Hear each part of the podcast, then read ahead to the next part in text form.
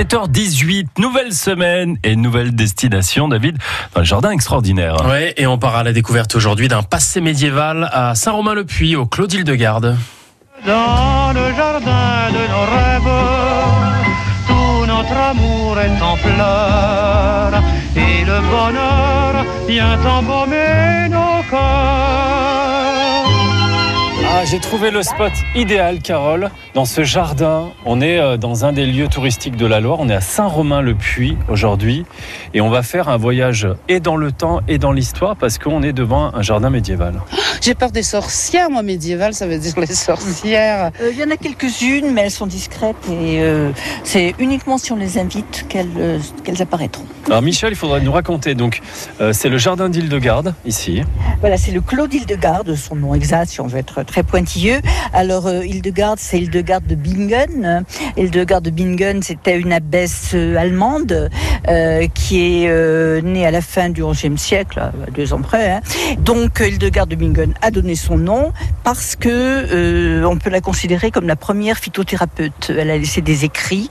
C'était aussi une musicienne, mais enfin bon, nous, ce qui nous intéresse essentiellement, ce sont ses écrits sur les plantes.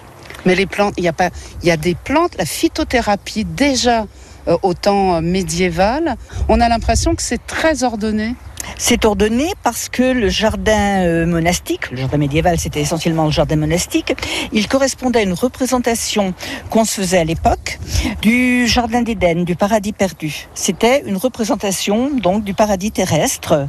Le jardin monastique est à la fois euh, spirituel, un peu céleste en quelque sorte, et aussi terrestre puisque euh, il servait aux moines à se nourrir, se vêtir, se soigner, etc. hein.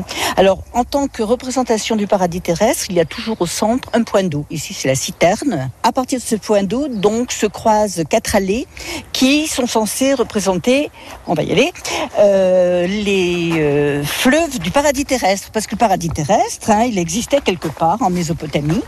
Et ces fleuves, c'était le Tigre, le Frat, le Gion, le euh, Pichon. Voilà. Mais vous en connaissez tout un rayon. Vous êtes historienne, Michel? Je suis pas historienne du tout. Je m'intéresse, je m'intéresse à l'histoire, je m'intéresse à plein de choses. Racontez-nous comment se, se gère ce- cet espace. C'est un espace associatif où toutes les bonnes volontés sont invitées à venir biner un petit peu de temps en temps Alors, le jardin appartient à la municipalité, dont on a des représentants ici. Il a été confié à une association pendant un certain nombre d'années, une dizaine d'années, le temps que les gens attrapent des lumbago euh, et des calomins. Donc, à partir du point d'eau, on peut distinguer cet espace qui est le jardin potager, qui est séparé donc par euh, cette espèce de voûte là du jardin euh, des plantes utilitaires et tinctoriales. Par d'autre de cette allée là, le jardin de fleurs qu'on appelle le jardin de Marie parce que les fleurs étaient essentiellement destinées euh, au culte de la Vierge. Et euh, le jardin des plantes médicinales qui s'étire euh, jusque- jusqu'au fond là-bas. Puis alors on a un petit coin un peu plus secret parce qu'il figurait pas dans le jardin euh, monastique, c'est le jardin de sorcières. Voilà pourquoi tout à l'heure je vous ai dit que les sorcières, euh, bon, elles essaient quand même de, de, de pas trop se mettre en avant, quoi. Mais si on sait leur parler, euh, Juju, ça- ça- Julien, ça me surprend que vous n'ayez pas remarqué qu'il y avait des vignes aussi. Ça vous intéresse, ça, les vignes, toujours? Alors ben, les vignes, bien sûr, parce que euh, tout bon moine devait quand même apprécier le bon vin. Ah oui, ben voilà. Et Mais puis, je ne suis pas moine, voilà, c'est pourquoi. Pas encore. mais on peut apprécier le bon vin même quand on n'est pas moine. Et puis quand même, le, le vin, c'est une des activités là, très, la culture du vin très présente sur euh, sur le pic, parce que je ne sais pas si vous y avez déjà goûté, mais sinon forcez-vous un peu. On a quand même du, du bon vin, du vionnier ici. euh. Ah oui, ah oui, ah oui.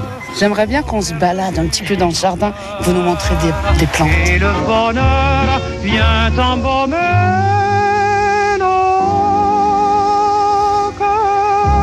On va passer la semaine dans ce jardin d'Île-de-Garde à Saint-Romain-le-Puy.